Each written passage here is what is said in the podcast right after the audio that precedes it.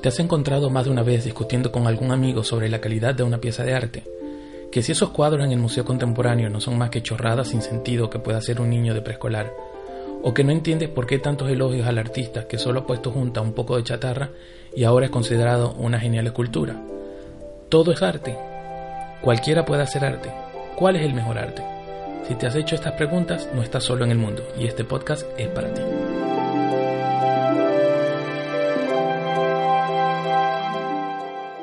El arte no es un cuadro bonito colgado en algún museo, sino la conjunción del producto, en el caso del ejemplo, un cuadro, más la técnica que se utilizó para pintarlo, más el mensaje que quiso comunicar el artista.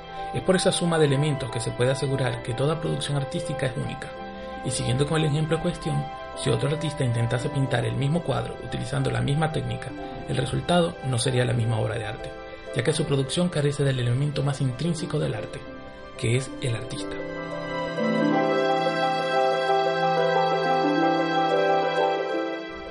Pero, ¿y qué es el arte? Según el diccionario de la Real Academia Española, el arte es toda actividad humana que tiene como fin la creación de obras culturales y emplea el término al conjunto de habilidades técnicas o principios necesarios para realizar una determinada actividad.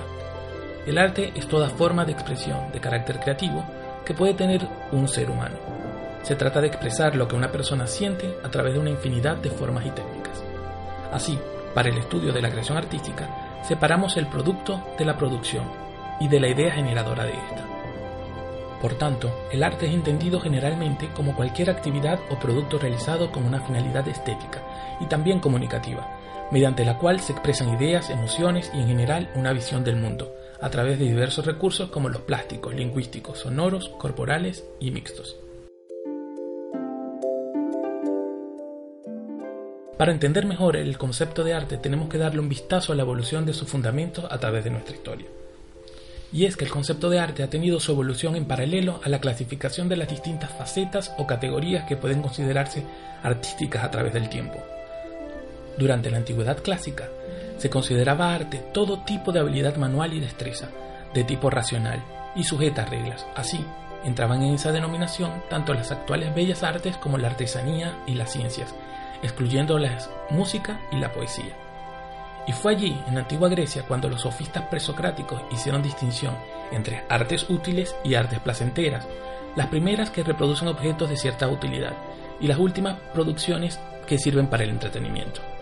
El filósofo Plutarco introdujo junto a estas dos las artes perfectas, que serían lo que hoy consideramos ciencias, y Platón, por su parte, estableció la diferencia entre artes productivas y artes imitativas, según si producían objetos nuevos o imitaban a otros.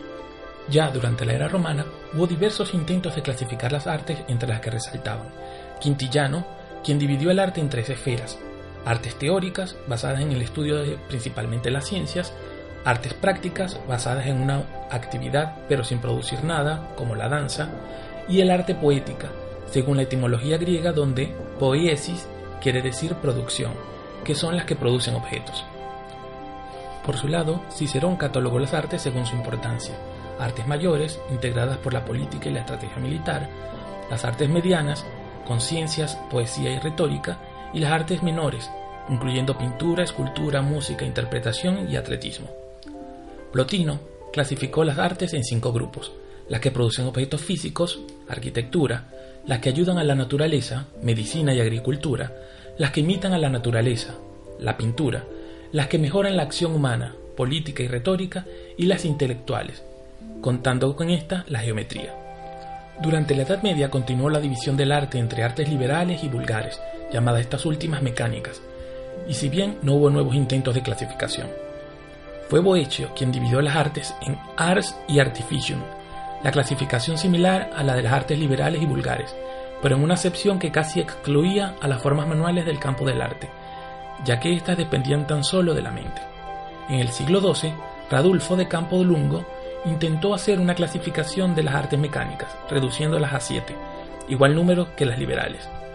En función de su utilidad cara a la sociedad, las dividió en ars victuaria, para alimentar a la gente, lanificaria, para vestirles, arquitectura, para procurarles una casa, sufragatoria, para darles medios de transporte, medicinaria, que les curaba, negociatoria para el comercio, y militaria para defenderse.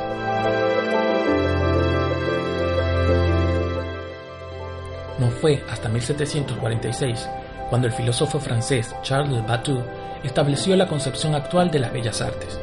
Batou incluyó en las bellas artes a la pintura, la escultura, la música, la poesía y la danza, mientras que mantuvo el término de artes mecánicas para el resto de las actividades artísticas y señaló como actividades entre ambas categorías a la arquitectura y la retórica, aunque poco tiempo después se eliminó el grupo intermedio y la arquitectura y la retórica se incorporaron plenamente a las bellas artes.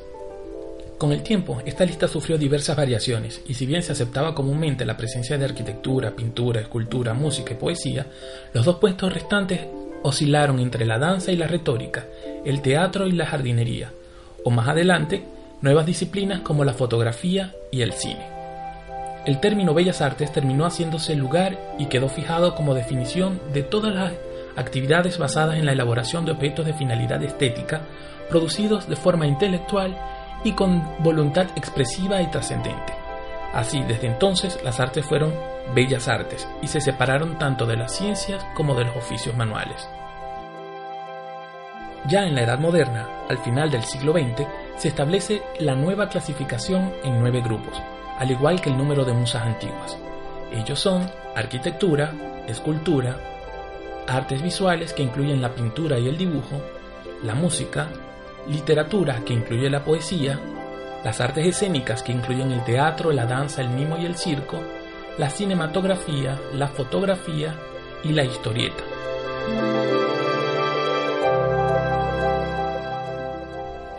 Hoy en día el arte ha llegado a ser un concepto abierto e interpretable, con un mínimo denominador común, basado en las cualidades estéticas y expresivas, así como un componente de creatividad donde la verdadera definición del arte sigue yaciendo en los elementos que lo conforman. Primeramente el artista, que desde su mente y alma origina el proceso creativo de producción de su obra.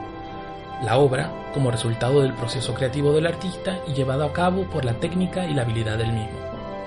Y por último el público y su percepción estética de la obra, desde sus propios juicios de gusto e interpretación de la belleza a través de sus sentidos. Y es que según Arnold Hauser, historiador húngaro, las obras de arte las interpretamos de acuerdo con nuestras propias finalidades y aspiraciones. Les trasladamos un sentido cuyo origen está en nuestras formas de vida y hábitos mentales. Por tanto, la estética de las obras de arte es subjetiva.